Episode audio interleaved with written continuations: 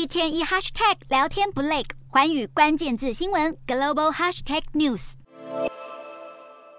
这一节的环宇大话题，我们要带大家来关心，在科技市场现在几乎是一片被看好之际，来看到美国的三大巨头苹果、亚马逊还有 Google，他们的表现又是如何呢？最新公布的成绩单却是没有让市场非常的满意的。我们先来看到科技的电子商务巨擘亚马逊的表现，虽然它去年的营业额首次的突破了五千亿美元大关，营收表现是成长的，但是却出现了获利大减，还有它的分项业务低迷的问题，出现金额高达二十七亿美元的净亏损，这个金额是二零一四年以来首次的全年亏损，更是一九九七年成立以来最差的一次记录了。其中特别来关注到的是，在去年第四季度的表现，它的净利润率是二点七八亿美元，我们可以看到已经是近期从二零二一年第四季以来最差的一个表现了。现在不管是在电商还是在它的利润率最高的云业务营收的表现都是低于市场的预期的。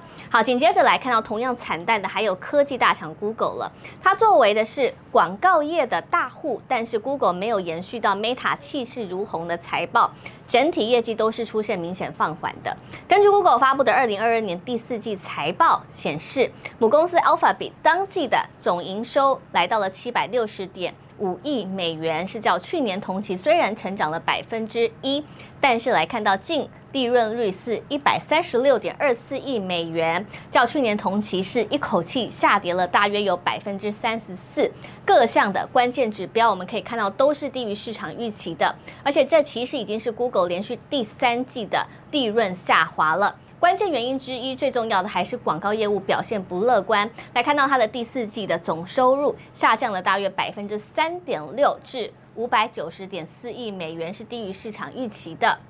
另外来看到很重要的，还有它的 YouTube 的广告收入也是大幅下滑的幅度达到了百分之八。其他受到冲击的还有智慧型手机大厂苹果了，今年第一季的营收也同样的是下挫了百分之五点五，创下了二零一六年以来最大跌幅，更是七年来最差的一次财报表现。关键的原因除了 iPad 还有服务的收入都高于市场的预期之外，其他各项指标都是出现大幅下降的。其中最让市场关注的，当然还是 iPhone 的销售的收入了，甚至是远低于市场预期的。专家认为，这都印证了 iPhone 十四系列是苹果历年来表现最差的一个新品了。执行长库克他怎么说呢？他指出，中国在